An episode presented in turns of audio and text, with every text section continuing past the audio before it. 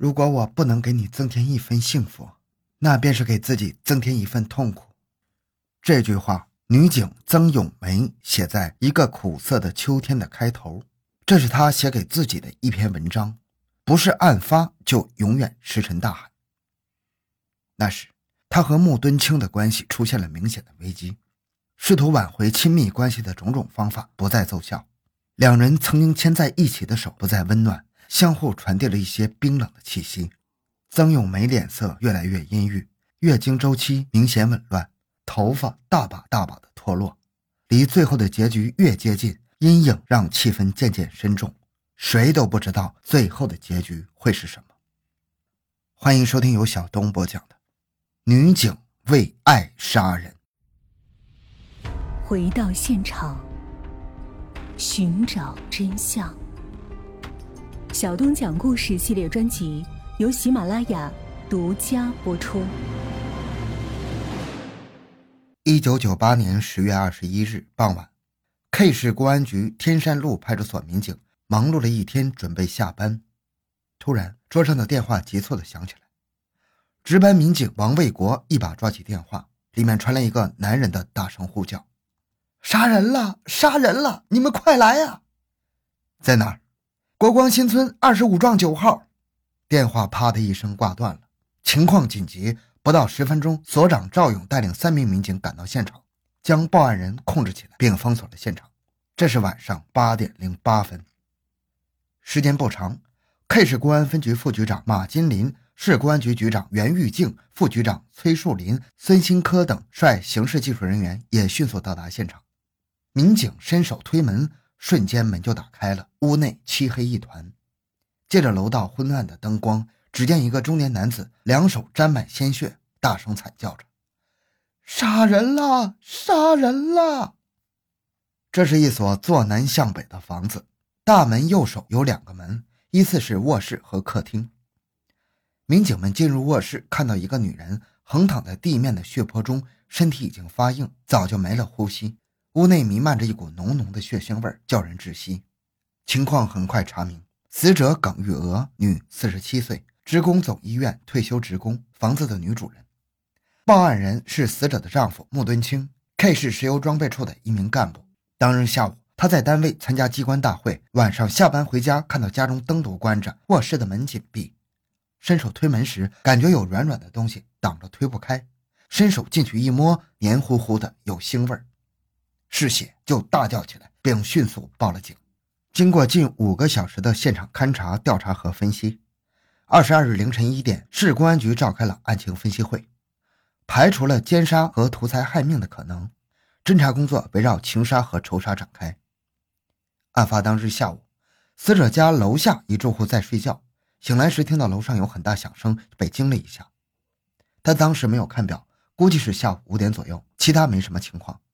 穆敦清家一年多前才搬来，邻里间相互来往不多，大家对他们不熟悉，提供不了更多情况。一九九八年十月二十一日，在 K 市公安局解剖室对死者耿玉娥进行了尸体检验。检验分析：第一，经尸体检验，死者颈部检见水平状闭合性勒痕一道，鼻、口腔检见血性液体流出。解剖检验所见，心底部出血点。双肺背侧淤血及肺叶间点状出血，均提示死者生前被他人用细长的绳索勒压颈部，造成窒息所致。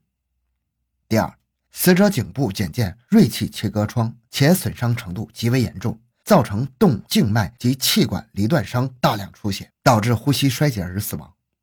第三，依据损伤程度及尸检分析。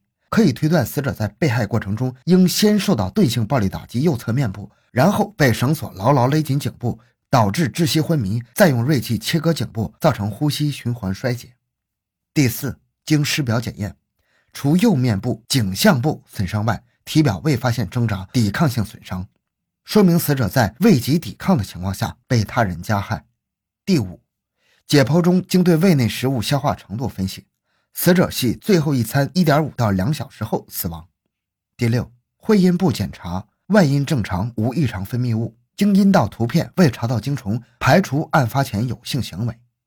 第七，凶器认定，经过现场提取的白色尼龙绳和菜刀上的血迹进行血型化验，证实与死者血型相同，可以认定尼龙绳和菜刀是作案的凶器。检验结论：死者耿玉娥生前被他人用绳索勒压颈部窒息后，再用锐器，也就是菜刀切割颈部，造成呼吸循环衰竭而死亡。坦率地讲，这个案件从技术角度讲，只能算是个简单至极的案子，没有任何不寻常的曲里拐弯、错综复杂的细节。死者耿玉梅是个相貌平平的中年妇女，半生谨慎，为人妻、为人母，无情感纠葛，也无任何仇家，为何会成为罪犯的下手目标呢？在死者家中勘查时，民警们发现了几封家信，一封是穆远在上海读书的女儿写的，一封是穆在上海的姐姐写的。从信的内容中，办案人员敏锐地发现，耿玉娥与丈夫的感情早已经破裂，陷入危机了，起因是。穆敦清外面有了其他女人，专案组随即对死者及其丈夫、家人、社会关系进行了广泛而深入的调查。远赴上海调查的刑警也从穆的姐姐和女儿处了解到不少情况。市局和分局领导亲自指挥破案，技术人员再次勘察现场，分析案情，再现犯罪场景。渐渐的，一个长发妖娆的女子浮出水面，令所有的参案人员都大吃一惊啊！怎么可能是他呢？二十二日，外部调查人员的工作取得重大进展。死者丈夫近年来私生活不检点，和一个名叫曾永梅的女人长期保持不正当的两性关系，常说色大于天，猛于虎。专案人员立即就这些情况讯问了穆敦清，穆含糊其辞，推三阻四，只承认与曾永梅相识，没有更深往来。经过一段时间的心理拉锯战，穆交代了长期与曾永梅保持不正当的两性关系，却矢口否认和这起杀人案有任何牵连。讯问笔录如下：问：十月二十日晚上，你们都说了什么？我们闲聊了一会儿，然后发生了关系。他说我老伴儿到他单位找他，骂他了。他给我老伴儿说以后不再和我联系，把我还给老伴儿。他后来又说：“我和我老伴儿到哪吃饭、干什么，他都清楚。”我也不知道他说这话是什么意思。你和曾永梅商量过结婚的事儿没有？没有。曾永梅说过没有？一九九七年下半年要我和老伴儿离婚，和他结婚，我当时就不同意。我说我不会和老伴儿离婚的。后来他又提过好多次，我都没答应。那你为什么还要和曾永梅保持这种关系呢？